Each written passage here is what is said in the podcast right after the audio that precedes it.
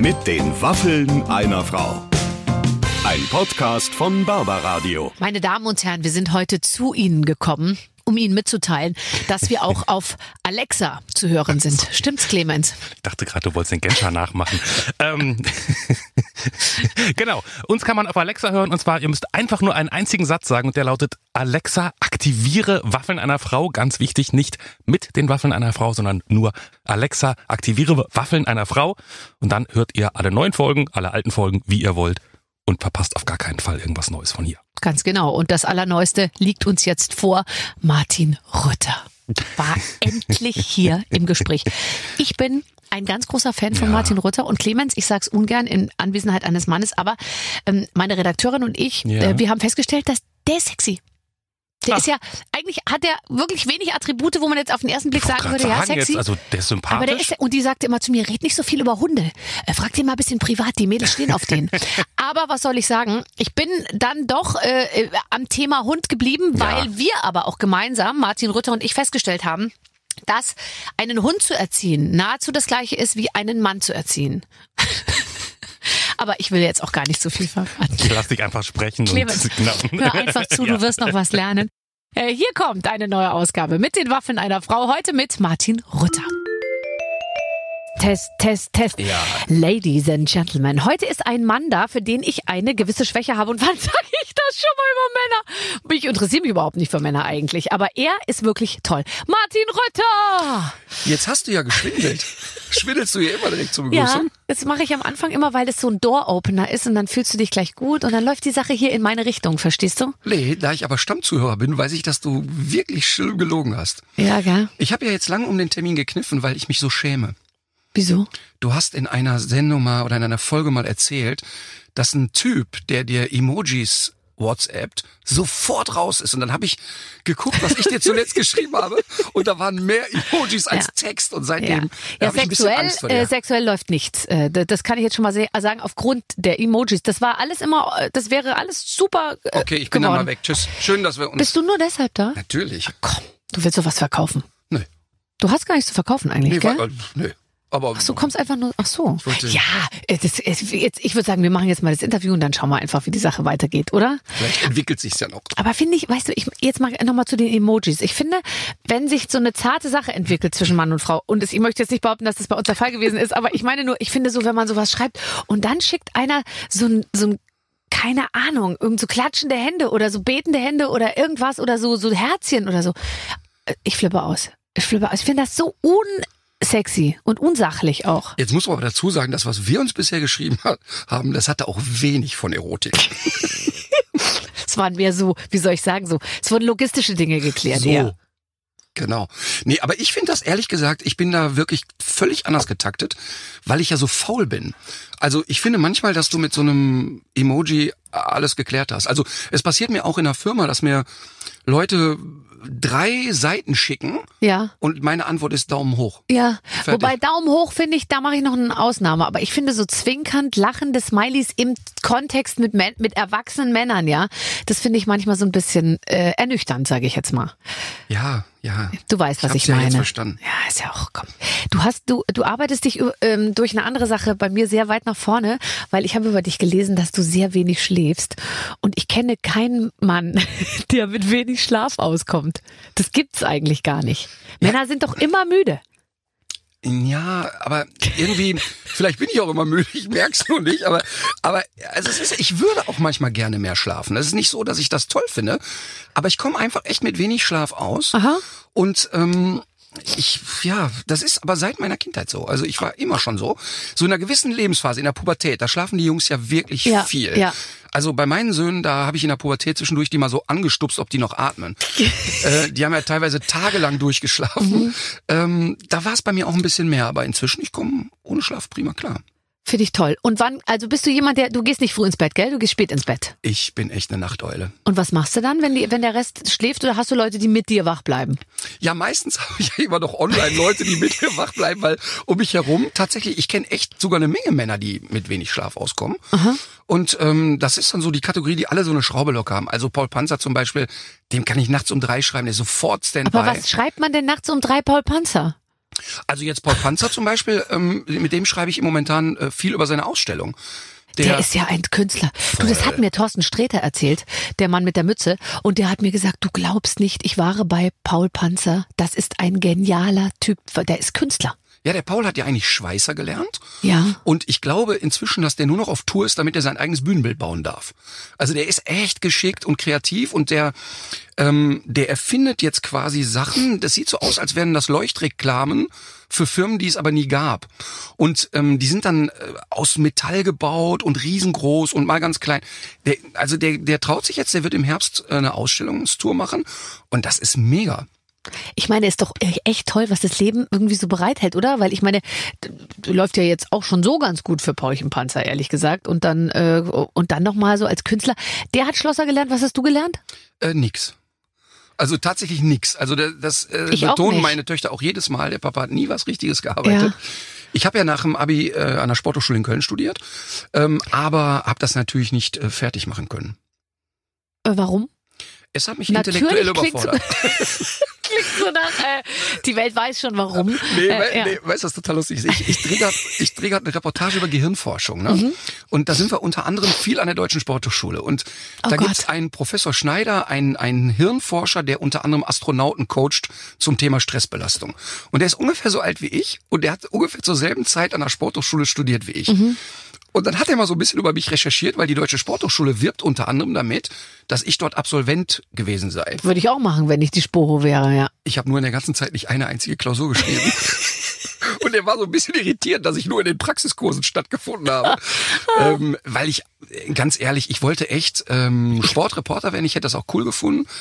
Ähm, aber zu der Zeit habe ich schon so viel mit den Hunden trainiert und das hat schon so gut geklappt und es hat so einen Spaß gemacht, dass ich lange eingeschrieben war. Ich habe auf dem Campus gewohnt, habe da viel gegrillt, Spaß gehabt, Partys gemacht. Aber äh, so ernsthaft studiert habe ich eigentlich nie.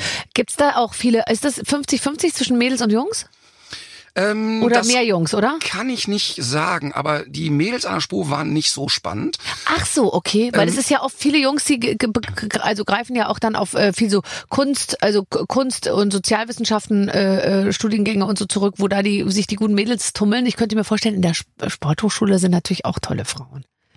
Jein. Ähm, es war eher so, dass bei den Spo-Partys die Mädels von den anderen Studiengängen quasi magnetisch angezogen Die kamen wegen dir und deiner Muskulatur. Nee, nee, aber ich hatte da einen, einen, einen den Alex Reker, der übrigens bei der Sportschau gelandet ist. Ja, Alex Reker sagt mir was. Ja, und, Ja. Der, und der Alex ist, der war ja sozusagen, man würde sagen, der hat das Vieh zur Tränke gebracht. Also der Alex war so einer, der, der ging durch eine Disco und es öffnete sich das Meer quasi. Vieh zur Tränke also, das, heißt, gebracht. das heißt, du musstest also nur in der Nähe von Alex bleiben Und, und, und man konnte abgreifen, was sozusagen. und quasi die Reste einsammeln.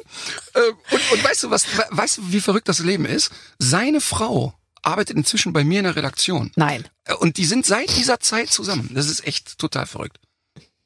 Das heißt, die hättest du auch treffen können. Also sozusagen, wenn du wie ein Orca mit geöffnetem Maul durch die Disco schwammst und, und, äh, und das Plankton einfach nur sozusagen, die hast in den Mund strömen lassen. Ja, aber ich glaube, die Moni, die war nicht so Typ Plankton. Nee. Die war schon sehr fokussiert. Ah, verstehe, verstehe, verstehe. Na, ist doch alles jetzt nochmal gut gegangen. Ähm, es gibt viel zu tun für dich, gell, zurzeit? Oder? Total. Im Moment ist echt die Hölle los. Klar, die Tour, wie bei allen, Tour ist weggebrochen, aber das Verrückte ist, dass in der Zeit jetzt, ich habe drei, vier, fünf Formate beim Sender liegen gehabt, seit Jahren. Und es hieß immer so, ach ja, hm, mal gucken, mal sehen. Und dann kam Corona und plötzlich aus allen Rohren wurde gefeuert und ich mache gerade vier neue äh, Formate und Sachen, für die ich sonst nie so stand. Also ich krieg zum Beispiel eine eigene Quizshow, was ich immer machen wollte, weil ich ja so das verspielt toll. bin. Mega. Ich sage dir, du kommst noch so wie der Lava irgendwann wegkommt vom Kochen und der Lichter. Schon weg ist vom Kochen, so kommst du irgendwann weg von den Hunden. Ach, das will ich ehrlich gesagt nicht, weil Nee, das ne? ist dann nach wie vor ein Riesenspaß. Natürlich habe ich jetzt nicht mehr, ich habe ja früher 500 Hunde im Jahr trainiert, die Zeit habe ich nicht mehr, es sind jetzt noch so 40. Aber gerade diese Vielschichtigkeit, dass ich jetzt einen Quizonkel geben kann bei Vox, Das ist aber, ja super. aber dann am nächsten Tag eine Fortbildung mit meinen Trainern mache, das, das ist genau das, was ich so toll finde. Ja. Mhm. Ich bin ja jemand, der sehr schnell Langeweile kriegt und wenn eine Sache gut läuft, dann bin ich auch nicht so jemand, der sich daran so festbeißt, sondern Mhm. ich habe dann Bock, das nächste zu machen. Und ich habe jetzt jahrelang gequengelt, ich will eine Quizshow machen und am liebsten eine Quizshow, wo ich nicht einen Quizmoderator spielen muss. Also völlig klar, natürlich nicht Anzug, natürlich nicht hm, sind sie sich sicher? Ja. Sondern einfach Quatsch erzählen, lustige Kandidaten haben und Und es gibt nicht viele Quiz-Moderatoren, die richtig lustig sind. Also Quiz ist ja immer so ein Format, dass da im Prinzip einer steht, der nicht stört. Genau. Genau. ohne jetzt Namen zu nennen. Und, äh, und, und die Gäste machen es dann so ein bisschen. Und die Fragen und das Studio und die Situation und die Musik und der Jingle und so. Aber ich finde eben, dass, äh, das, das können wir gut vertragen. Nee, vor allen Dingen, das ist so anders. Ähm, äh, weil es ja auch ein, sagen wir mal, ein bisschen Geschicklichkeitsspiel ist. Die Leute müssen ein paar Fragen beantworten, aber eben nicht über das übliche ABCD, sondern die haben ein Pad und können dann selber die richtige Lösung ausprobieren. Also du siehst dann von mir aus den Taj Mahal und dann kriegen die vier verschiedene Kuppeln, die sie da reinschieben können und können dann so ein bisschen antizipieren. Mit anderen Worten, du kannst als Zuschauer ein bisschen in das Gehirn der Leute gucken. Wie Ja, denken ja, die ja. gerade? Aha. Und dann können die bis 100.000 Euro sich erspielen, haben aber noch nichts mit nach Hause genommen, denn am Ende, es läuft auf Vox, müssen die eine rote Kugel in ein Loch versenken. Das heißt, die müssen auch so taktieren und ein bisschen gucken, wie safe ich mein Geld. Und wir haben wirklich erlebt, dass Leute bis knapp 100.000 Euro gespielt haben und nicht einen Cent mitgenommen haben. Oh Gott. Ja, das waren auch Ich schlimme bin Momente. letztens auch in der Quizshow ausgestiegen und ich, ich war so gut, ich war so gut, ich war so gut, dass ich mir dachte, Barbara, jetzt wirkt's ein bisschen so, als hätten's dir die Antworten vorher verraten, weil ich wusste alles. Bei Kai Pflaume hier, bei Wer weiß denn sowas? Und ich konnte es auch begründen. Total geil, warum man bei einer Entgiftungskur nach Nagellackentferner riecht oder irgendwie sowas. Also ich wusste einfach alles. Warum riecht man das? Keine Ahnung, ich habe es mir irgendwie hergeleitet so, weil äh, Säure, weil die Säure aus dem Körper geht und man, weil man entgiftet und die Säure und was weiß ich, ich kann es jetzt nicht mehr. Und am Ende hieß es dann so und jetzt kommt aber noch mal eine Frage und die entscheidet über alles. Ich hatte schon vor fünf, die anderen wussten nichts, nichts. Ich habe mit Elton gespielt und Elton und ich, Elton hat nichts gewusst, ich wusste alles. Dann der Hohecker wusste gar nichts so, das war so. Und dann hieß es, wer in welchem Film spielte Sandra Bullock die Firma, die Akte, die Dings und so und ich gucke halt keine Filme und ich so scheiße. Und dann bin ich rausgeflogen, bin ich, musste ich das Studio verlassen. Nein. Doch. Was meinst du, wie die in der Das war wie Redaktion eine, gekotzt haben? das war wie so eine, ähm, das war eine richtige Schmach, weißt du? Aber- ich konnte dann schon nach Hause fahren. Das war ganz gut, weil ich saß sehr zügig im Auto und bin nach Hause gefahren. Aber hast du dich bewusst neben Elton gesetzt, weil Nein, du dann ich keinen wurde Druck dem zugeteilt. Ich wurde dem zugeteilt. Weil ich finde, wenn man neben Hohecker sitzt, dann sieht man ja immer so ein bisschen aus, als wüsste man gar nichts. Ne?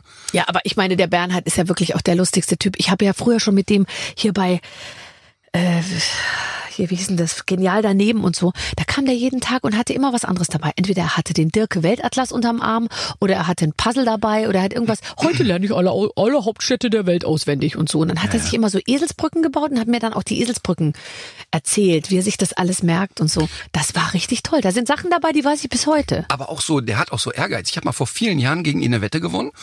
Und dann musste irgendwie der Verlierer den anderen zum Frühstücken einladen. Und dann kam er irgendwie, saß er bei uns beim Frühstück und irgendwie zufällig habe ich mit drei so Mandarinen jongliert. Ja.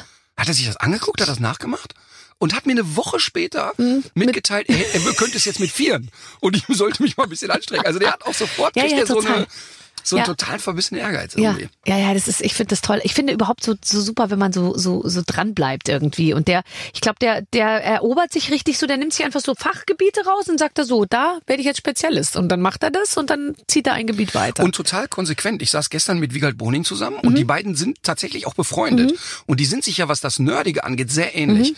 Die gehen gemeinsam auf Tour, haben im Grunde kein Programm und nennen das gute Frage. Die Leute aus dem Publikum können die Sachen fragen und die suchen ihre Städte aus, wo sie auf Tour gehen, ausschließlich nach dem Kriterium, wo gehen wir gerne wandern.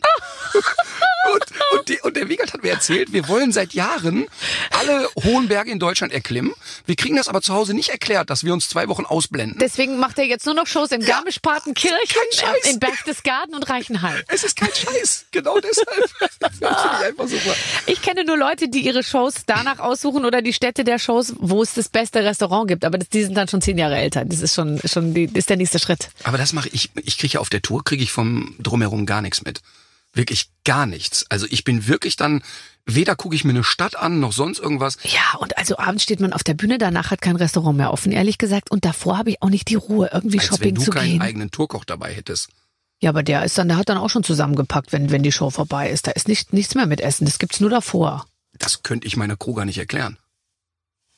Ach so. Ich glaube, die würden mich von der Bühne runterschießen, wenn es am Ende nicht Gibt's noch einen dann Snack gäbe. danach noch ein Snack? Oh, das finde ich toll. Es ist, ist da, weißes Gras ist beim Nachbarn immer grüner. So. Sehe ich jetzt gerade, wenn ich so. Aber du Tour, ich meine, wir wollen gar nicht über Tour sprechen. Momentan machst du machst du alles von zu Hause. Du hast ja wieder auch wie alle Leute, du äh, das ge- Erfol- nicht wie alle Leute, aber wie manche es erfolgreich geschafft, das was du machst im Prinzip in Internetformat zu übersetzen. Total. Ich, ich sträub mich ja immer ein bisschen dagegen. Ich Versteh muss ich. ehrlich gestehen, ich bin ja nicht so hier Digital Native und TikTok und keine Ahnung. Ähm, ich muss mich dann immer so ein bisschen weich kochen lassen. Da aber einer meiner ältesten Freunde bei mir das Management macht, weiß der genau, wie der mich weich kochen kann. Und so haben wir dann äh, zu Anfang im Lockdown haben wir so Hundeprofi at Home gemacht. Die Leute konnten Fragen stellen. Ähm, ich habe Gäste gehabt. Alle, also haben auch alle brav mitgemacht. Mark Foster und Toni Kroos und so. Das war ganz schön. Und jetzt machen wir das Ganze eben tatsächlich, dass wir Webinare machen, wo ich Videos analysiere und erkläre, was macht der Hund da gerade, warum ist das so und wie kann man es wegtrainieren. Und das ist wirklich verrückt, wie viel Tausende von Menschen sich da anmelden und es trotzdem interaktiv bleibt. Also es bleibt sehr persönlich und habe ich zu Anfang nicht für möglich gehalten, funktioniert aber bestens. Ja, also ich meine, das macht ja, also alle haben letztendlich aus ihrem Beruf das geschafft, das irgendwie ins Internet zu übertragen. Ich habe gestern mit Daniel Hope gesprochen, der irgendwie Weltklasse-Geiger ist. Der hat 10 Millionen Leute, die dem seit irgendwie letzten Jahr ähm, bei seinen Hauskonzerten zugehört haben. Ich meine, das muss man, das, das, das würde er in seinem ganzen Leben nicht erreichen. Und, und wenn der dauerhaft auf Tour wäre, immer noch nicht, ja. Nee, total. Das ist Wahnsinn. Total, aber das ist natürlich jetzt, muss man es ja auch mal sagen, das ist ja das Privileg von uns Kreativen, nenne ich jetzt mal. Also wenn du das jemandem erzählst, der äh, Messebauer ist oder so, da Mhm. Ja. sieht die Welt schon anders aus. Na ja, Also klar. das ist natürlich eine ganz andere Range. Aber tatsächlich, wenn man ein bisschen öffentlich ist, kann man das natürlich total nutzen. Ähm, es ist ja so, dass ich, ich habe jetzt wirklich, ich, ich alleine kenne drei Leute, die sich im Lockdown einen Hund gekauft haben. Und man sagt ja, die Hundebabys in Deutschland sind ausverkauft. Es kann nicht so nach, nach so schnell nachproduziert werden, wie jetzt ge gekauft wird. Hunde für 700, 800, für 1500 Euro. Äh, Der meistbietende kriegt den Zuschlag so ungefähr. Ähm, ist das, ist das, ist das ein Segen für Deutschland oder werden wir da nochmal ähm, auf die Schnauze fallen? Also erstmal ist tatsächlich so, dass die Preise Mhm. explodiert sind. Also ein Welpe, der aus einer gewissen Rasse vielleicht früher 800 kostet, der kostet jetzt zwei Mille. Ne? Mhm. Das ist echt so passiert. Ähm, die Tierheime sind aber nicht leer gekauft. Und das finde ich eben so dramatisch. Mhm. Ähm, weil die Tierschützer natürlich sagen, na ja, wir prüfen ja trotzdem fein, wem geben wir einen Hund mit und wem nicht. Und die Leute haben sich genau vielleicht deshalb auf die ganzen Welpen gestürzt. Also ich hoffe, dass uns das nicht um die Ohren fliegt. Vor allen Dingen wird es ja dann den Hunden um die Ohren fliegen. Aber in meinem Umfeld kann ich sagen, dass die, die sich jetzt einen Hund angeschafft haben, Leute waren, die eh schon sehr lange damit schwanger gegangen Ja. sind. Die müssen halt nur im Kopf haben, habe ich die Voraussetzung oder ist mein Netzwerk so, dass ich es auch leisten kann, wenn ich wieder zur Arbeit gehe. Ne? Das ist ja das Kernthema. Wenn der Hund jetzt gewöhnt ist, dauerhaft bespaßt zu werden und dann soll der plötzlich zehn Stunden alleine sein, das funktioniert nicht. Ja, und wie wir unsere Hunde behandeln, werden die auch alle 18 Jahre alt irgendwie. Jeden Tag frisches Rinderherz und Eigelb drüber und so. Ja, Dann, hoffe die werden, also unser Hund, der, der wurde 18, da war ich, kriegte den mit 10, als der starb, war ich fast 30. Meine Eltern konnten am Ende das Haus nicht mehr verlassen, weil der Hund nur noch gebellt hat und so. Das Mhm. entwickelt sich dann natürlich auch alles sehr. Ich meine, ich würde mich auch für einen Hund entschließen, wenn man sagt, der hat so eine, der hat eine Lebenszeit von, sag ich mal, dreieinhalb Jahren, dann würde man sagen, komm, das Barbara! kriegen wir hin irgendwie, ja. Ernsthaft? Ich kriege eine Sinnkrise, dass Hunde nur 13, 14, 15 werden, weil mich das fertig macht, wenn der Köter stirbt. Als die Mina gestorben ist, das war für mich wirklich eine echte Katastrophe. Also, also ich kann wirklich mit Fug und Recht sagen, dass mancher Verwandter, der bei mir gestorben ist, weniger Ja. Gefühle ausgelöst hat, als der Hund Also, damals ja, das, das versteht man, glaube ich, wirklich nur als Hundebesitzer. Total. Das, ähm, das, äh, das, äh, und äh, ja, also da, da, da bin ich noch nicht ganz. Aber ich bin schon einen Schritt dir näher gekommen. Also das mache ich natürlich auch in Vorbereitung auf unsere, auf alles, was noch kommt äh, zwischen uns, dass ich mir sehr viel zum Beispiel so kleine Hundewelpen auf Instagram anschaue. Oh nein. Ich habe Puppies, Puppies World und so ähm, äh, abonniert und dann gucke ich mir halt kleine Golden Retriever an und dann muss ich sagen, ist es fast so, dass ich Tränen in die Augen kriege. Und ich frage mich, warum wird nicht endlich so eine Rasse gezüchtet, die nicht nur so verwachsen klein bleibt und dann trotzdem doof wird irgendwie, sondern dass man so eine wirkliche Hunderasse mal züchtet, dass die echt so babymäßig bleiben. Dass die auch diesen Babyschmelz im Gesicht behalten. Wie unterschiedlich wir ticken. Ich habe das gar nicht. Also ich habe überhaupt nicht, wenn ich Welpen sehe, dass ich direkt Milcheinschuss kriege. Das Oh, ich total. null. Muss unheimlich aufpassen. Nee, ich habe sofort, also bei mir, da- das ist vielleicht auch beruflich geschädigt, ich habe sofort, läuft bei mir so der Film ab, ne? Ich sehe zwei Schritte eines Welpen, sehe sofort, ach du Scheiße, der läuft der hinten braucht schon. Einlagen. Der, der läuft hinten schon nicht rund, ernsthaft. Ich sehe dann schon sofort, der tritt nicht Du hinten siehst durch. schon die Schullaufbahn, die beruflichen Schwierigkeiten, äh, Ich- alles, was diese, diesen Hund noch erwarten wird. Voll. Und Und da kann ich auch echt nicht raus aus meiner Haut. Das ist ganz stark ausgeprägt. Ich habe letztens die lustigste Geschichte gehört, da musste ich so an dich denken. Wir haben Freunde, die haben sich also jetzt einen Hund geholt, der ist gerade erst gezüchtet worden. Man hat jetzt 50 Jahre an den hingezüchtet und der ist jetzt sozusagen das erste Mal, dass so ein, so ein Tier verkauft wurde. ist ein, also ein deutscher Jagdhund, aber der kann irgendwas, also das so. Und die waren sich, glaube ich, nicht darüber im Klaren, was, was da so. Also dieses, dieses Tier, er wurde, sie haben uns besucht mit dem Tier und wir hatten uns schon gefreut und so. Es war nicht möglich, dieses Tier auch nur einmal anzufassen, weil der nur, das er lief nur so rum und hat die ganze Zeit nur an der Leine und war am Stuhl festgebunden und so. Und äh, die waren so ein bisschen so, ja, also es hat unser Leben schon verändert und du merkst, es ist Pain, ja. Und dann hat sie mir erzählt, sie ging also zum besten Hundetrainer Münchens, der sozusagen, also der kriegt alles hin und der hat eine Stunde mit dem Hund verbracht und hat gesagt, bringen Sie ihn einfach möglichst schnell wieder zurück. Nein. und dann dachte ich mir nur so, Oh Gott, stell dir mal vor, also dass du selbst damit ein Problem hast, dann gehst du zum Profi und der sagt dir, it's, it's not gonna work. Aber, Bringen Sie es zurück. aber überleg mal, was das für ein sensibler Moment ist, auch für dich als Trainer. Zu mir kommen ja immer die Leute und erstens sind die ja fest davon überzeugt, sie haben den schönsten und den intelligentesten Hund. Und dann kommen die wirklich und die sagen, die ganz oft sagen die, so einen intelligenten Hund hatten wir noch nie. Und dann machst du eine halbe Stunde mit dem Hund und denkst, ey, der ist kurz vor Amöbe. Was Blödes habe ich noch nie gesehen. Der, ist, der geht gar nichts. Lass uns darauf einigen, wenn der sitzt kann in zehn Jahren, dann wäre schon Einstein. Ne? Und noch schlimmer, wenn die dann so hässlich sind. Ich habe ja wirklich auch, treffe ich manchmal Hunde, die ich hässlich finde. Und dann, der ist so schön. Und du denkst, der sieht wirklich aus wie ein Teller bunte Knete. Was ist das für ein Hund? Aber es ist natürlich äh, immer das Emotionale. Und, und deshalb bin ich da auch, ich bin schon sehr direkt, aber ich versuche die Leute nicht an die Wand zu nageln. Und bis bei mir jemand hört, geben sie ihn wieder ab, das ist, das ist wirklich, also das passiert in 25 Jahren fünfmal. Weil, weil ich natürlich im Kopf habe, okay, jetzt haben sie sich die Suppe eingebrockt, jetzt löffeln die die Ja. auch aus. Ich bin immer schnell mit der Reißleine da, wenn ich das Gefühl habe, die Kinder, die in der Familie leben, sind in ernster Gefahr. Dann bin ich wirklich jemand, der schnell sagt, Leute, das könnt ihr einfach nicht bringen. Und dann bin ich auch sehr vehement und dann fordere ich das auch ein. Ähm, aber solange der nur nervt, pff, da sollen die da durch und dann kriegt man es auch eigentlich hin, Okay. wenn die bereit sind. Ja, ja, klar. Kann man, kannst du sehen, ob ein Hund intelligent ist? Also sieht man den, das, gibt es so wie so eine Art Intelligenztest, dass du sofort einfach nach einer halben Stunde mit diesem Hund weißt, das- ist ein schlaues Tier oder er ist eher amöbenartig, wie du sagst? Naja, die Frage ist ja, wie definieren wir Intelligenz? Die Menschen machen ja immer den Fehler und glauben, wenn ein Hund sehr kooperationsbereit ist, dann ist er intelligent. Also wenn der schnell Sachen mitmacht.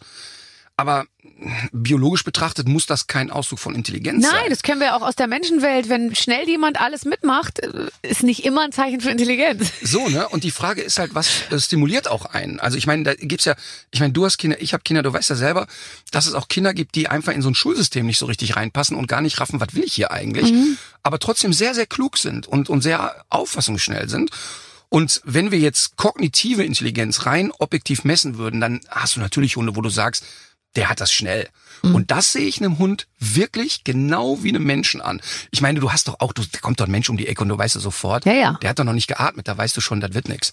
Und das ist bei mir bei Hunden genau dasselbe.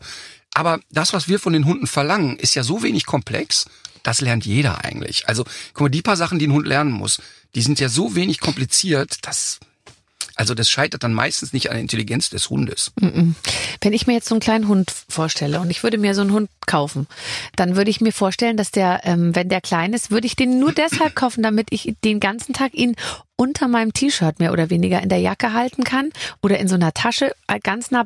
Ich gucke mir das auch an, dass die den so bei sich tragen wie so ein Baby im, im Mac, äh, da sind diesem Babybjörn. Und ich würde den auch äh, in mein Bett mitnehmen, weil ehrlich gesagt würde ich mir einen kleinen Hund kaufen, damit er bei mir im Bett schläft. Also es gibt wäre für mich keine Frage. Aber es gibt auch gar kein Argument dagegen. Nee, geil. Nein, überhaupt nicht. Der, eins der meist verbreiteten Missverständnisse, der Hund gehört nicht ins Bett. Es gibt überhaupt keinen Grund dafür. Natürlich, ich habe Hunde im Training, die verteidigen dann das Bett. Da, da, da darfst du selber nicht mehr ins Schlafzimmer. Ne? Also, äh, also habe ich wirklich, ich habe mal einen Fall gehabt, da schläft das Herrchen seit fünf Jahren auf der Couch, weil der Riesenschnauzer, wenn er im Bett liegt, den nicht mehr reinlässt. Und ähm, tatsächlich kam ich dann zum Hausbesuch und die Frau wollte das ändern. Und ich hatte aber keine Sekunde das Gefühl, dass der Mann das ändern will. Also ne, der, der, der fand das ganz okay, auf der Couch zu schlafen. Ich meine, dann ist es ein anderes Thema. Aber wenn wir jetzt mal so von einem durchschnittlich getakteten Hund ausgehen, gibt es eigentlich nichts Natürlicheres, auch als nah an ihm zu übernachten. Das ist ja biologisch erstmal sinnvoll. Guck mal, wenn wir eine Gesellschaftsgruppe haben, die nie Probleme mit ihren Hunden hat, dann sind es die Obdachlosen. Du wirst Mhm. niemals erleben, dass ein obdachlosen Hund dich attackiert oder nervt oder Ja, sonst stimmt. was. Und die leben ja sehr eng, die schlafen in Ja. Mhm. einem Schlafsack, die sind immer aneinander und so. Also Couch und Bett ist eigentlich überhaupt kein Problem. Ich gucke mir ja auch, auch zum Beispiel, dass die Steigerung dann von Milcheinschuss äh, sozusagen kleine Kinder mit kleinen Hunden an. Also ich gucke mir dann an, wie Hunde Babys beschützen die in einer Wiege liegen und dann gibt's auch so Hunde, die ziehen dann mit dem- die ziehen dann so ganz vorsichtig mit den Zähnen die Decke so hoch Mhm. und decken das Kind so zu. Da kann ich nicht mehr an mich halten. Ich auch nicht. Ich schreibe dann immer Beschwerdemails. Ach so, Und okay. ich, ich analysiere dann diese Videos, weil es gibt äh, genau das, alles darf passieren. Ja. Nur nicht, dass der Hund auch nur eine Hundertstel Sekunde glaubt, das Kind gehöre ihm. Wenn das passiert, Okay. ist es riesig gefährlich. Und zwar nicht, weil der jetzt sagt, ich beiß den Nachbarn, der ans Kind geht. Das ist auch nicht schön, aber das ist für mich nicht so relevant. Aber in dem Moment, wo der Hund glaubt, das ist mein Kind, ich kann es zudecken, es ablecken, es putzen, es verteidigen, heißt es auch, ich darf es maßregeln. Und die Gefahr kommt, wenn die Babys dann anfangen, sich zu bewegen, die krabbeln weg, Ja. haben diese Hunde in aller Regel die Tendenz, die Kinder zurückzuholen. Und eine Maßregelung von Hund zu Hund läuft im Gesichtsbereich. Das heißt, die Mutter greift den Welpen über die Schnauze. Und das sind dann genau die schweren Beißunfälle, wo dann der Husky plötzlich sagt, ach, ich greife mal eben kurz übers Maul, Ja. damit er weiß, ich gehe wieder zurück. Und dann ist die Hölle los. Also da, das sind die Videos, wo mir wirklich, da krieg ich Gänsehaut. Ach, siehste, okay. Also, okay, dann lösche ich das jetzt. Ist ja kein Problem. Nee, du kannst es Gucke gucken, ich aber mir du wieder die anderen Filme an. Ja. Okay, äh, okay, das ist ja interessant. Wenn du jetzt so gut Hunde, Hunde erziehen kannst, kannst du auch, äh, kannst du auch Kinder super erziehen? Total. Und, und ich wirklich, wirklich, es Aber gab, womit hat's denn zu tun? Also womit hat gute Erziehung zu tun? Es müssen doch eigentlich bei Hunden die gleichen Punkte sein, die es bei Menschen sind. Es lief bei RTL eine Sendung, die hieß Train Your Baby Like a Dog. und dieses Format bieten die mir seit zehn Jahren an und seit zehn Jahren habe ich gesagt, ich mache auf gar keinen Fall. Und es ist genau das passiert, was ich befürchtet habe, denn da kommt jemand, der sich schon mit Hunden nicht richtig auskennt und kommt zu irgendeiner Familie, die nicht ganz bei Trost sind. Da musst du einfach nur die Eltern durchschütteln. Und dann wurde das Kind über Klickertraining dazu gebracht, sich jetzt zu benehmen. Und das ist natürlich absurd, weil dieses operante Konditionieren äh, nimmt den Beziehungsaspekt weg. Was ist Klickertraining? Ja, die, die, die drücken auf so einen Knackfrosch, da macht's irgendwie und dann kriegt das Kind ein Leckerchen. Und es soll dann lernen, immer wenn's macht, hat es was gut gemacht. Das ist natürlich pervers. okay, ne? ja. Ähm, und diese Sendung äh, hat auch Gott sei Dank nicht funktioniert und ist auch wird auch wahrscheinlich nie wieder stattfinden. Aber äh, Hunde- und Kindererziehung ist insofern vergleichbar, als dass es ja so wichtig ist, ein Regelpaket zu haben. Das heißt, beide brauchen ein klares Regelpaket. Aber die Konsequenz. Konsequenz, aber die müssen wissen, dass in diesem Regelpaket ein gewisser Spielraum ist. Und du musst das Regelpaket individual anpassen. Also einer meiner Söhne, der Moritz, der war als Kind immer so, da konntest du eine Ausnahme machen und alles ging trotzdem seinen Gang. Ich habe eine Tochter, die ich namentlich nicht nennen werde. Sie weiß aber, wer gemeint ist. Ja. Wenn du da eine Ausnahme machst, ey, die Da reißt du schaukelt, dir den ganzen Arm raus, Ey, die ja? schaukelt eine Woche Ja. Mhm. am Kronleuchter, da geht gar nichts mehr. Und so muss man das eben sehen. Und eigentlich ist die Erziehung von Hund und Kind sehr, sehr ähnlich. Es gibt nur einen ganz gravierenden Unterschied. Die Kinder erziehen wir ja auf Eigenständigkeit. Die sollen ja gesellschaftstauglich werden im Sinne von eigenständig. Mhm. Das heißt, du gehst ja hin und sagst, guck mal, so macht man eine Schleife, so isst man mit Messer und Gabel, so macht man Abi, jetzt gib einen Schlüssel ab und hau bitte ab. Du willst ja, dass die gehen irgendwann. Beim Hund musst du immer dafür Sorge tragen, dass der nicht eigenständig wird. In dem Moment, wo der Hund kapiert hat, äh, warte mal eben. Also, ich kann mir jetzt die Schleife binden, morgen bin ich weg. so, ne, Kanickel finde ich schon selber, zu fressen weiß ich auch, wo es steht und äh, die Nachbarhündin kenne ich jetzt auch alle persönlich. Dann ist er eben nicht mehr gesellschaftstauglich. Das heißt, das ist der gravierende Unterschied. Ich muss den Hund immer in eine leichte, emotionale und auch vielleicht mm, budgetäre Abhängigkeit Kulinarische versetzen. Genau, Abhängigkeit. genau. Und äh, beim Kind muss ich genau das Gegenteil tun. Aber ansonsten ist es sehr ähnlich. Ich könnte mir vorstellen, ich, das ist ja mega spannend, was du da machst, weil du gehst ja zu den Leuten nach Hause. Also erstmal erschreckt man schon mal ja oft, wie die Leute, ich, ich erschrecke immer, wie die eingerichtet sind. Ja, aber, aber Okay, ja, du bist ein Menschenfreund, merke ich schon. Aber ähm, also ich, ich, ich, ich, ich, ich würde dann vom Couchtisch schon sozusagen mir denken, also bei dem Couchtisch, da wird das nie im Leben was mit dem Hund. Nee, aber ähm, das ist ja auch total interessant, weil was du machst, ist ja nicht eine Psychoanalyse des Hundes, sondern eigentlich des, des Besitzers, oder? Immer. Immer. Also bevor ich überhaupt mich mit dem Hund auseinandersetze, checke ich erstmal, wie die Leute drauf sind. Und ähm, das ist auch total wichtig. Das ist, ich glaube, dass auch meine größte Stärke ist, dass ich Menschen einschätzen kann. Ich weiß, wie ein Hund getaktet ist, okay, aber ich kann die Leute sehr gut einschätzen. Das heißt, ich muss ja auch ein bisschen dosieren, wie viel Packung kann jetzt jemand vertragen. Also äh, ganz klassisch ist noch gar nicht lange her. Typ kommt aus dem Auto raus, so, so Bodybuilder-Typ, zwei unkastrierte Rüden an der Leine. Und der, so wie der geht, ist mein erster Gedanke, kastrieren lassen, alle drei, sofort, ne? Aber, aber so kann ich nicht anfangen. Nee. Weil wenn ich dem jetzt sage, wir lassen einen deiner Rüden kastrieren, ist das Gespräch beendet mhm. und der, der Unterrichtsstoff ist gleich null, der geht. Mhm. Also versuche ich dem zu erklären, was es wohl für ein Gefühl sein müsste, dass man nie darf, permanent aber attraktive Frauen um sich herum hat und fest überzeugt ist, alle anderen dürfen. Denn genauso geht's ja seinen Rüden. Mhm. Die dürfen nie, mhm. aber die glauben, alle in der Nachbarschaft dürfen. Wie schlimm ist das eigentlich? Mhm. Und das ist etwas, was er persönlich sehr nachempfinden kann. Mhm. Und dann kommt er, wenn's gut läuft, selber auf die Idee, dass er speziell bei den Hunden mit einer Kastration hilfreich ist. Und so muss ich halt immer ein bisschen gucken, wie sind die Leute gestrickt. Und das ist eigentlich schön. Bei mir ist es im Umkehrschluss auch so, immer wenn ich Menschen treffe, sofort habe ich den Gedanken, was könnte das für ein Hund sein? Mhm. Das ist so verrückt. Ich, also, das, das ist äh, wirklich, es passieren mir echt Sachen, die sind so absurd. Ich hatte das in einem Hotel mal erlebt stand an so einem Buffet. Ich hasse Buffet wie die Pest. Ja. Ich hasse das, ne? Und stehe da und da war so eine Scheibe Käse. Und ich wollte nach dieser Käse und da kam eine Hand an mir vorbei, zack, den Käse weg. Ich habe mich nicht umgedreht, weil ich genau wusste, das ist ein Labrador. Das ist, das, wenn ich mich jetzt umdrehe, das wird ein Labrador sein. Ne? Und, und ich komme da nicht raus. Ich, ich kann das auch nicht abstellen. Ist das wirklich wahr? Weil meine Schwägerin sagt immer zu mir, äh, Barbara, wir sind wie Labradors, äh, wir haben keine Fressbremse. Und äh, ist das wirklich dieses hässliche Vorurteil? Bestätigt sich das, ja. dass die einfach sehr gerne. Äh, ja. ja. Ja, also der Labrador ist schon so, dass der äh, eigentlich nur zwei Zustände kennt. Entweder ich habe Hunger oder ich habe gerade gefressen und wieder Hunger. Das ist bei denen so. Das hat aber auch der Beagle, der Cocker Spaniel. Aber die stehen so ein bisschen dafür. Lustig. Ja. Dann bin ich, dann weiß ich auch, was ich bin. Ich würde dir auch den Käse weg. Aber, äh. aber zum Thema Fressen, ey, ich war mal mit Guido Maria Kretschmer, der ja wirklich. Der hat doch Windhunde. Ey, aber pass mal auf. Äh, man sagt ja immer so, die Hunde und ihre Halter werden sich immer ähnlicher, ne? Und seine Hunde sind ja so filigran mhm. und, und mhm. Guido wird ja wirklich immer runder, ne? Mhm. Und wir saßen irgendwie bei Idas Nacht und dann guckt er mich an und sagt, weißt du, Ritter, es gibt so Typen, die sind für die Zucht und manche für die Mast. Ja. Und wir beide sind für die Mast. Ja, ja, das liebe ich. Ich liebe diesen Satz. Den hat er zu mir auch schon gesagt. schön.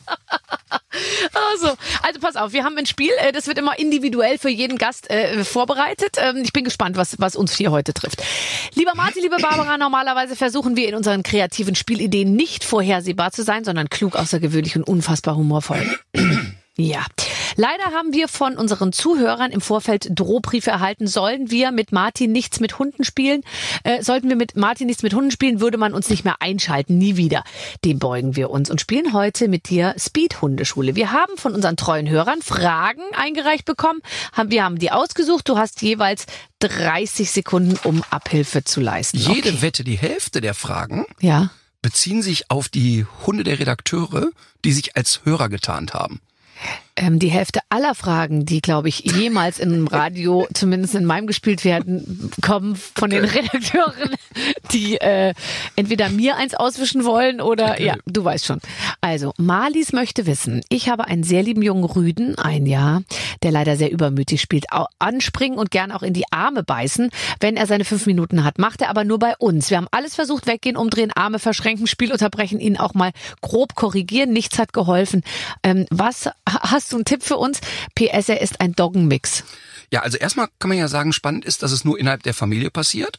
Ja. Und das bedeutet ja eben, dass der die keine Hundertstelsekunde für voll nimmt. Und das ist in einem Alter von einem Jahr nicht ganz ungewöhnlich. Ne? Der ist so voll in der Pubertät. Und was man mit so einem Hund machen ist, keep them busy. Dieser Hund muss draußen so beschäftigt werden, dass der froh ist, wenn er zu Hause liegen darf. Also viel laufen, viel apportieren, Suchspiele, also viel geistige Beschäftigung. Der muss wirklich vom Spaziergang nach Hause kommen und sagen, ey, wenn ich jetzt nicht ins Bett darf, dann sterbe ich. Dass man einfach diese Phase überbrückt, das muss man jetzt mal sechs bis acht Monate machen und dann ist Ruhe. Aber da, ich meine, allein an dieser Antwort sieht man ja, dass so ein Tier eine wirkliche Aufgabe ist. Du kannst ja nicht auch sagen, wir schaffen uns jetzt einen Hund an, ach, der passt so gut zu den Möbeln. Ich habe in meinem Freundeskreis einen Hund gehabt, der, der wurde und immer nur, ach, guck mal, wie süß und guck mal, das Ethno-Halsband und ist es nicht toll und äh, schau mal, der passt so und ist so wie wenn der da auf dem Sofa liegt neben der Kaschmirdecke und so. Und dann wurde der zurückgegeben nach das, drei Monaten. Ja, das Problem ist, dass die ein Gehirn haben, ne? das ist einfach, der, der wollte, der wollte auch total beschäftigt werden. Und da war so ein bisschen der Fall. Die hat dann immer, da wurde also auch der beste Coach und so. Und der, der Coach hier, also der, die Berliner Koryphäe, der hat gesagt, dieser Hund darf das erste Jahr nicht mit anderen Hunden spielen, der darf nicht an anderen Hunden schnuppern, der durfte nicht freilaufen, der musste die ganze Zeit zu Hause irgendwie an der kurzen Leine gehalten werden. geisteskrank. Ja, oder? Voll. Weil ich hatte Grad irgendwann so zwischendurch das Phase. Gefühl, ähm, ich glaube, das läuft hier falsch. Na, überleg mal, wenn der Hund ein Jahr alt ist, ne, ist der in der Entwicklungsphase ungefähr wie ein 14-jähriger Mensch. Du, also du lässt deine Kinder nicht zu anderen Kindern, sie dürfen nicht auf dem Spielplatz rennen. Das heißt ist, Corona. Ja, genau. Das, äh, aber ich meine, das merkst du doch den Kindern auch an. Ja, ey. ja, klar. Nein, das Ja. ist total bescheuert. Okay. brauchen viele Sozialkontakte und viel Beschäftigung. Okay, sehe ich genauso. Tanja fragt, lieber Martin, mein Hund wird verrückt, wenn wir im Sommer baden gehen. Er hechtet hinterher und drückt uns mit ganzer Kraft unter Wasser, weil er uns scheinbar retten will. Wie können wir ihn ähm, davon abhalten? Und das kenne ich auch. Die stehen am Ufer und bellen, Ja, weil die, die- ihre Herde zusammenhalten wollen. Ne? Ja, die Einschätzung ist richtig. Das hat aber gar nicht damit zu tun, dass es die Herde zusammenhalten ist, denn im Wald könnten diese Leute sich eigentlich okay auch mal entfernen, ohne dass die Hölle losbricht. Die Hunde können nicht einschätzen, dass diese waagerechte Position, die im Wasser stattfindet, plötzlich ein Problem ist. Denn wenn die Leute noch so bis zum Bauch im Wasser stehen, dann geht es eigentlich. Das heißt, der Hund ist wirklich im Stress und merkt, die kriegt das nicht hin. Die kriegt das einfach nicht hin. Ich habe das äh, äh, oft genug erlebt und als erste Hilfemaßnahme mache ich ein Spiel daraus, bringe dem Hund ein gutes Bleib bei, der soll draußen bleiben. Dann gehe ich mit dem Seil ins Wasser, ruf den hinterher, dann lernt der das Seil zu packen und kann mich sogar ziehen. Das heißt, der kratzt dann nicht an meinem Rücken rum, der drückt mich nicht unter. Und wenn die Hunde merken, es ist ein Spiel und es kommt Ruhe rein, dann merken die auch mehr und mehr, es ist strukturiert. Und eine Struktur gibt einem Hund immer Sicherheit. Du hast ja auf jede Frage eine Antwort. Ansonsten tue ich immer so, als Nee, aber es ist ich nicht bla bla. Es ist richtig toll. Und weißt du, was ich so toll finde an dir? Und das meine ich wirklich. Ich interessiere mich überhaupt nicht für Hunde. Also ich, Ich gucke mir kleine Babys an, äh, Hundebabys und finde süß und so, aber eigentlich ist es so, I couldn't care less. Und mit dir werde ich so, so total so, So. So ja, nee, wirklich. Oh, so ist brav. Auch wenn du das auch so zu mir sagen würdest, würde ich schon, das wäre ein guter, guter Einstieg. Ich schicke dir jetzt nur noch Welpen-Emojis. Oh, wer, ja. Kacken, das kann dann auch mal, oder so, dann in dem Zusammenhang auch mal der Kackehaufen. Nein. Nee? Okay. Hallo Herr Rutter, meine Mutter geht in einem Jahr in Rente, sie ist 62. Sie will sich dann ihren Traum, einen eigenen Hund erfüllen. Sie lebt in der Stadt, großes Wochenendgrundstück im Grün, ist bereit, all ihre Liebe und Zeit zu investieren. Sie möchte auf keinen Fall einen kleinen Hund, am liebsten wäre ihr ein Riese. Dennoch, sie ist Hunde unerfahren. Meine Frage, gibt es eine Rasse, die Sie auf keinen Fall empfehlen würden? Oder sogar eine, die zwar groß und mittelgroß ist, aber dennoch gut für eine hundeerfahrene Frau? Also was geht nicht, was geht? Also, äh, was nicht geht, sprengt den Rahmen, weil ich könnte jetzt 200 Rassen aufzählen, die nicht gehen. Okay. Ähm, aber was ich gut finde, ist, wenn man jetzt wirklich sagt, man geht in Rente und mit 62 kann ein Mensch ja noch sehr fit sein. Das Ja. ist ja jetzt nicht, weiß in meiner Kindheit Bist war auch jemand bald mit 62. Ja, zumindest wirklich so. Aber ähm, ich finde immer, es, es gibt tatsächlich eine oder mehrere Organisationen, die einen heißen Graue Schnauzen, die anderen Silberpfoten und die vermitteln tatsächlich äh, Hunde, die schon mal bei älteren Leuten gelebt haben und wo der ältere Mensch verstorben ist. Nein. Und es graue Schnauzen, Silberpfoten. Ich finde das großartig. das ist ja toll. Ja, weil die nämlich hingehen und sagen, schau mal, da kommt jetzt jemand ähm, und der ist jetzt vielleicht eben nicht mehr in der Lage, einen zweijährigen Weimaraner gerecht zu werden, also ein Hund, der sehr viel Energie hat. Und vielleicht haben wir aber hier so einen leicht übergewichtigen Cocker Spaniel, den sie wieder auf Kurs kriegen. Das finde ich erstmal ganz cool. Also ich finde wirklich, dass man sich auch als Anfänger den Weg ins Tierheim trauen darf. Auf jeden Fall. Ah, okay. Ach, das ist ja interessant. Also das heißt, es sind dann Tiere, die sozusagen aber schon bewiesen haben, dass sie mit älteren Leuten Erfahrung haben. Genau. Das ist ja toll. Da kann man sich dann auch sozusagen die Vorgeschichte des Hundes natürlich angucken. und Total, sagen, du weißt genau, wo der herkommt und was kann der und was kann der nicht. Ja. Und ähm, Das ist bei ich, Männern oft übrigens viel, viel schwieriger, weil Männer ja dann oft im Nachhinein ein bisschen mogeln über ihre Vergangenheit und erst wenn sie dann bei einem sind und man sie dann sozusagen den, sie, sie zu sich geholt hat und so, dann merkt man, was alles, ja, aber was kann, auch nicht so gut gelaufen ist, ja, aus, in der Erziehung. Äh, ja, aber auch wenn ein Mann aus noch so schlechter Haltung kommt, kriegt man ja wieder hin. Ja, aber was, was ist prägend, sage ich mal, beim Hund? Die ersten, was ist prägend? Bei Kindern sagt man doch, die ersten äh, vier Jahre, sage ich mal, und dann kannst du hilft nur noch beten, so, ja. Ja, also natürlich, also ein Charakter ist festgelegt. Also ich teste zum Beispiel Welpen, da sind die vier Stunden alt. Und da kannst du schon wirklich erkennen, Ehrlich? der wird ein richtiger Punker und der ein Trödler. Wirklich? Absolut. Also Charakter ist vorgegeben. Und da erziehe ich auch nie dran rum. Aber ich kann natürlich schon auch, sag ich mal, kanalisieren. Und ich sag mal, wenn wir jetzt über Prägung oder Sozialisierung reden, da sind schon die ersten fünf, sechs Monate entscheidend, weil sich da synaptische Verbindungen im Gehirn bilden, die für das Generalisieren von Lernen zuständig sind. Das heißt also, wenn ein Hund viele Umweltreize bekommen hat in den ersten fünf Monaten, dann kann der generalisieren. Also der hat jetzt fünf Männer kennengelernt und dann schafft er es selber, den Transfer Okay, der sechste, auch ein Mann, auch nett, alles cool. Ein Hund, der die ersten fünf, sechs Monate sehr steril gelebt hat, ähm, der kann das nicht. Also wenn er fünf Männer kennenlernt, speichert der die ab. Beim sechsten sagt er wieder, was war das nochmal? Der hat's natürlich viel schwerer, das ist logisch. Deshalb die Anfangszeit ist schon wichtig.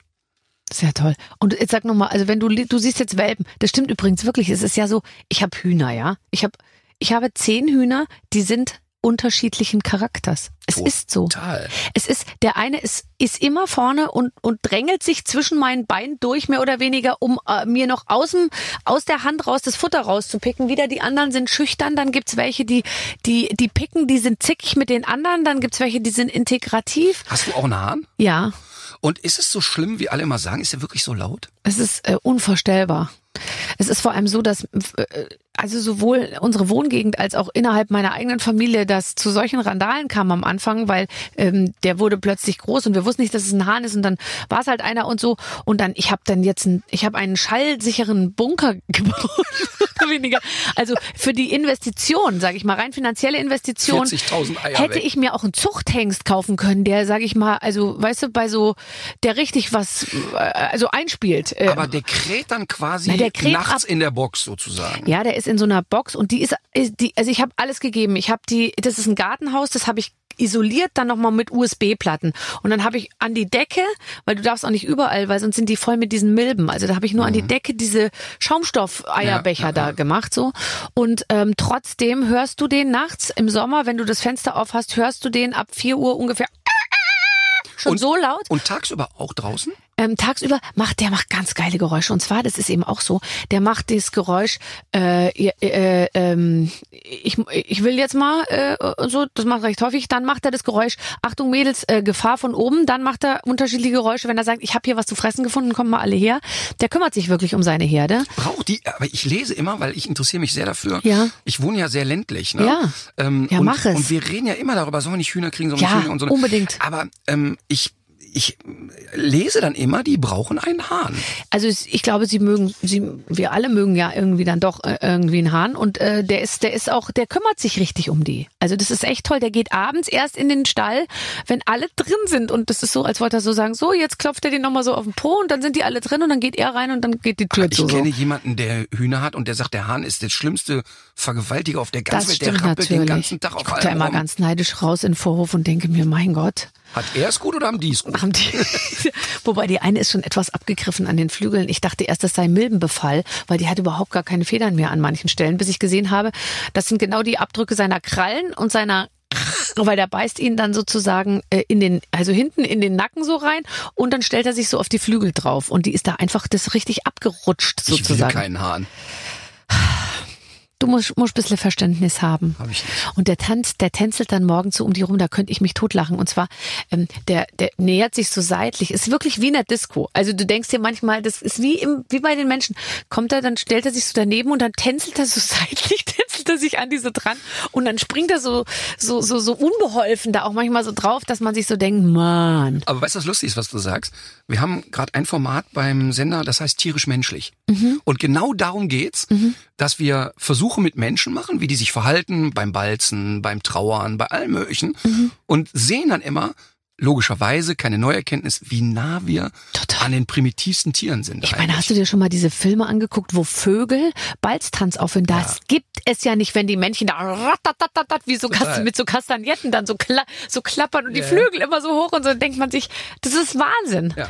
Ja, das ist toll. Also ich, äh, ich empfehle es sehr und da sieht man eben auch, die haben unterschiedliche Charaktere und deswegen glaube ich sofort, dass man an, an einem Wurf von acht Hunden erkennen kann, welcher ist eher gemütlich, welcher lässt sich eher streicheln, welcher ist eher wild. Total. Für wen würdest du dich, würdest du dich, ich würde mich ja für den entscheiden, der den ganzen Tag nur rumliegt und auf dem Rücken sich dreht und den, die Füße hochstreckt. Also wenn ich für Freunde Hunde aussuche, ähm, dann suchen wir immer Hunde, die in den unteren 10% von kognitiver Intelligenz sind, also die möglichst schlicht sind und die möglichst wenig bewegungsaktiv sind. Ja. Die haben immer noch genug Temperament, dass man mit denen alles machen kann. Die äh, für Sitzplatz, Fuß reicht es auch alles noch, aber die stehen eben nicht den ganzen Tag da und sagen so, jetzt will ich noch mal zweieinhalb Stunden neue Tests machen oder so. Ähm, zu Anfang finden die Leute das immer blöd, wenn ich das sage. Komm, lass einen Blöden suchen, weil die, weil, weil wir suchen. Ja, aber jetzt ganz ehrlich, Barbara, meinen ersten Hund Mina habe ich genau nach den Kriterien, ich habe fast 400 Welpen getestet, bis ich den Hund mit den Charaktereigenschaften hatte. Du hast 400 Ja. äh, Hunde dir angeguckt, bis du dich für einen entschieden hast. Absolut, absolut. Also ich habe Aber du hast dir nicht die unteren 10, du hast die eine von, von den oberen 10 Prozent genommen. Mina, meine erste Hündin, war ein Hund, der wirklich, also die war so phlegmatisch, also die hätte das Erdbeben erst bemerkt, wenn der Sackfutter in die Spalte gerutscht ist. Die hat wirklich gar nichts mitgekriegt. Aber die war, die, die sollte sehr eigenständig sein. Die sollte sehr sozial kompetent sein, also hohe soziale Intelligenz, aber eine niedrige kognitive Intelligenz und wenig bewegungsaktiv. Und dieser Hund war wirklich genau das, was ich gesucht habe. Äh, Das war wirklich beeindruckend. Und jetzt habe ich genau das Gegenteil, weil mir so ein Terrorist zugelaufen ist, den ich nicht wieder abgeben konnte. Wie kann man, wie läuft einem ein Terrorist zu? Die ist mir wirklich in Köln, äh, habe ich noch in Köln gewohnt, ähm, saß zweimal bei mir vor der Haustür und ist bei Leuten abgehauen, die den Hund Das sehr kann nicht sein. Nee, ist kein Witz. Die haben den Hund sehr schlecht gehalten. Die haben den als Welpe schon teilweise 15 Stunden am Tag allein gelassen. Und teilweise waren die mehrere Tage auf Mallorca und hatten den Hund allein im Garten. Also richtiger Penner. Und dann ist mir der Hund zugelaufen und ich habe sofort gesehen, also von den Charaktereigenschaften passt er gar nicht zu mir. Und dann tat die mir so leid und hab gedacht, komm, ich nehme die mal ein paar Wochen mit und mach die so ein bisschen gesellschaftstauglich. Und dann finde ich schon jemand, der so eine Rakete haben will. Ja, und dann ist es, wie es ist. Ne? Ja. Und dann Liebe. Nee, das hat äh, lang gedauert. Also es war echt zwischen uns beiden nicht Liebe Beziehung auf den ist Blick. Arbeit. Ja. Also wir haben äh, wirklich die ersten anderthalb Jahre mit der, ne, waren die Pest. War so anstrengend. Und für mich war das aber schön, weil das ist jetzt, die Emma ist jetzt seit sieben Jahren bei mir, ne? Die kam also in so einer Phase, wo ich eigentlich gar nicht mehr so richtig Verständnis hatte, wie viel Arbeit ein Hund ist. Und dann kam die und die hat bei mir wirklich alles nochmal neu sortiert. Und jetzt ist die seit sieben Jahren bei mir und die ist super. Aber die ersten anderthalb Jahre waren schwer. Aber du hast ja nur einen Hund, oder? Weil man würde jetzt bei dir ja denken, du hast da sieben Hunde irgendwo rumlaufen. Ja, der kleine Hund von meiner Tochter, die ist ja regelmäßig da. Also der, die Luna ist noch oft dabei. Aber so, wenn ich unterwegs bin, ist immer nur die Emma dabei. Ich habe für mehr ja nicht Zeit. Guck mal, ich habe 100, 150 Nächte im Jahr im Hotel. Wenn ich da mit sieben Hunden angelatscht komme, Ich wollte gerade sagen, nimmst du die dann mit? Emma ist immer dabei. Und dann hast du auch Hotels, wo es geht. Oder musst du sie reinschmuggeln? Also ähm, sagen wir mal so, ich, äh, du musst davon ausgehen, in Deutschland, je hochwertiger ein Hotel ist, Ja. je größer ist die Wahrscheinlichkeit, dass du einen Hund mitnehmen darfst. Die, die Schremmelsbuden, wo du sagst, hier ziehe ich meine Gummistiefel im Bett nicht mehr aus, die kommen schon mal gern und sagen, das finden wir unhygienisch mit dem Hund. Aber ein vernünftiges Hotel darfst du einen Hund mitbringen, klar. Ach, das ist ja wirklich interessant. Wobei man sieht jetzt in Hotels wirklich sehr selten Hunde. Findest du? Ja, also ich habe ehrlich gesagt noch nie einen Hund gesehen. Außer dann, wenn wir den von meinem Visagisten, der hat ja auch einen kleinen Hund und der wird dann in so einem kleinen Ding und dann manchmal tragen wir den einfach an der Rezeption vorbei und den sieht keiner. Nee, also vielleicht kriegst du die nicht mit, weil natürlich die Leute, die einen Hund mit ins Hotel nehmen, in aller Regel Hunde haben, die da auch nicht auffällig sind. Ne? Also wenn du jetzt einen hast, also die Emma hat ja früher alles zerstört. Das war, das war wirklich so lustig. Ich habe die in der ersten Woche dabei gehabt. Da war ich in der Dortmunder Westfalenhalle und dann gab es am Ende so einen Sold Out Award. Und da kam dieser Hallenchef und sagte, boah, wow, wir hatten hier Frank Sinatra mit gemessenen vier Promille.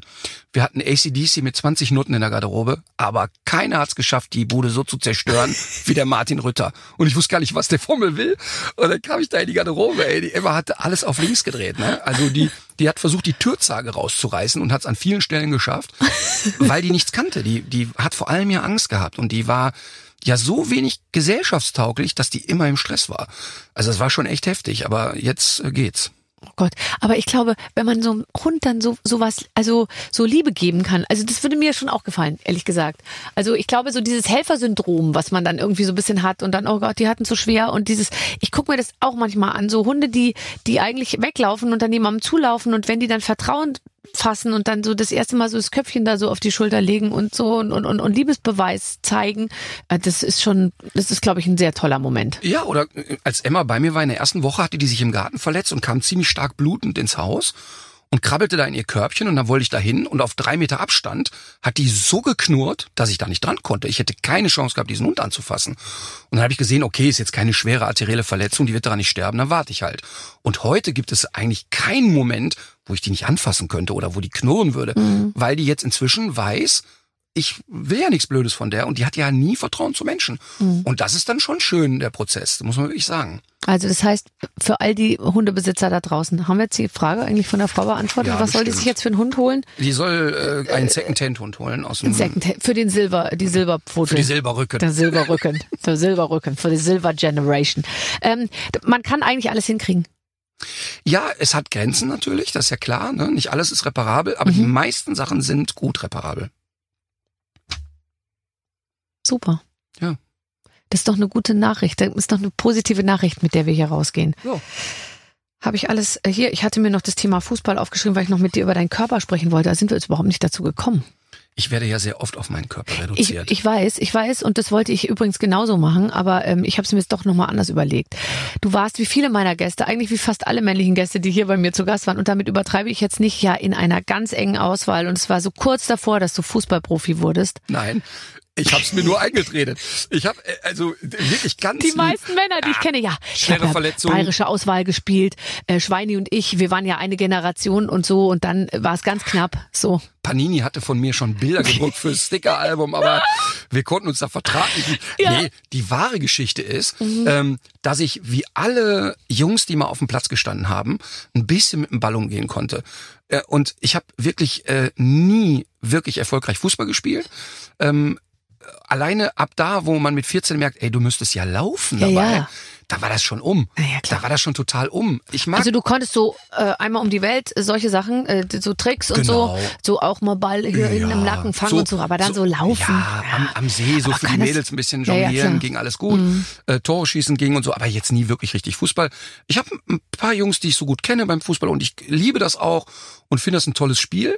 Aber mir war sehr schnell klar, ein Länderspiel kommentieren, das würde wohl gehen, aber ein Länderspiel machen, leider nein, Ja. leider gar nicht.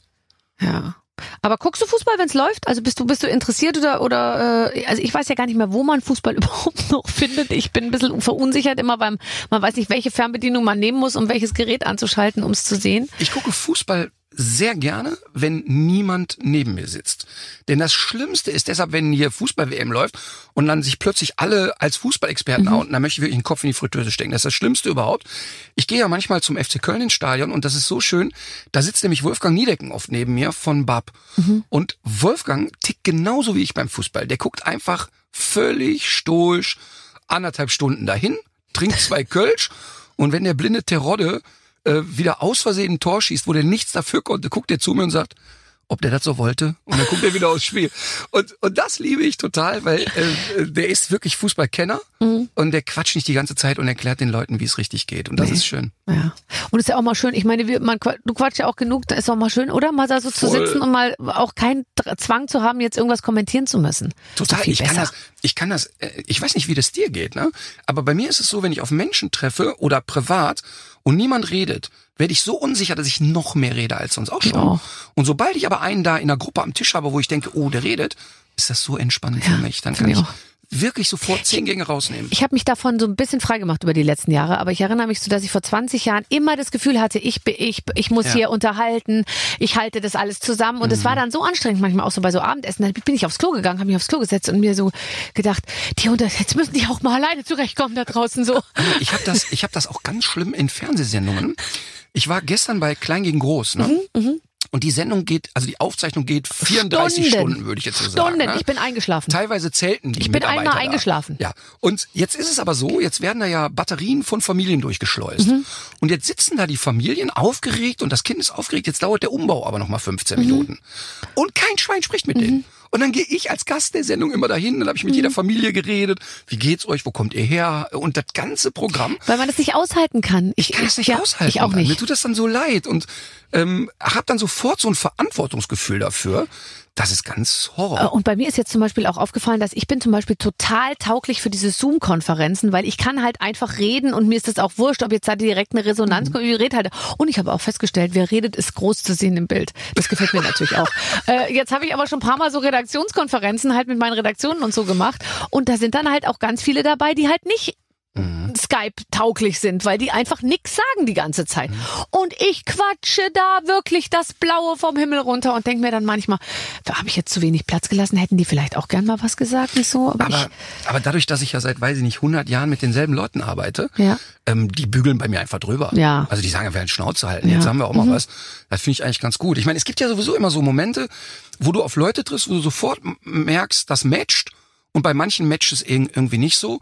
Die, die letzte äh, wirklich extreme Situation hatte ich beim Bambi. Ich war Laudator für Kristall. Und Chris hatte mich darum gebeten, das zu machen. Und dann habe ich das auch getan. Und ich kam da hin und hatte wie immer irgendwie so keinen Smoking an. Und ich kam da irgendwie so Stoffhose, T-Shirt fertig. Und drei Minuten bevor es losgeht, steht Kai Pflaume vor mir im Smoking, total aufgelöst und guckt mich an und sagt, ziehst du dich noch um? Habe ich den angeguckt und gesagt, nee, du? Und der, war, der wäre völlig fassungslos. Es passte nicht in sein Programm, dass jetzt jemand da rausgeht. So, und dann bin ich halt da rausgelatscht. Und dann ist das ja beim Bambi wirklich so extrem. Und das meine ich mit, man fühlt sich so wohl oder nicht. Ich komme da rein und in den ersten sechs Reihen sehen alle gleich aus. Mhm. Alle beim gleichen Chirurgen. Du weißt jetzt, du kannst dann ja auch keinen mehr unterscheiden. Mhm. Also du weißt nicht, ist es der Maschmeier oder Nein, nein. Ruth Maria Kubitschek, die sehen alle gleich aus, ne? Und dann komme ich da raus, mach dann so die Laudatio und quatsche über Chris und Chris kommt hoch und sagt, Mensch, du hast dich aber heute richtig schick gemacht für mich. Und im Saal war nur so Fassungslosigkeit. Und was ich so verrückt finde, ist, da wird bei der Bambi-Verleihung jemand prämiert, der sich einsetzt für äh, Toleranz in der Gesellschaft Ja, ja. und so weiter. Ne? Ja. Und danach, alle haben sich aufgeregt. Wie kommt der Typ da ohne Smoking?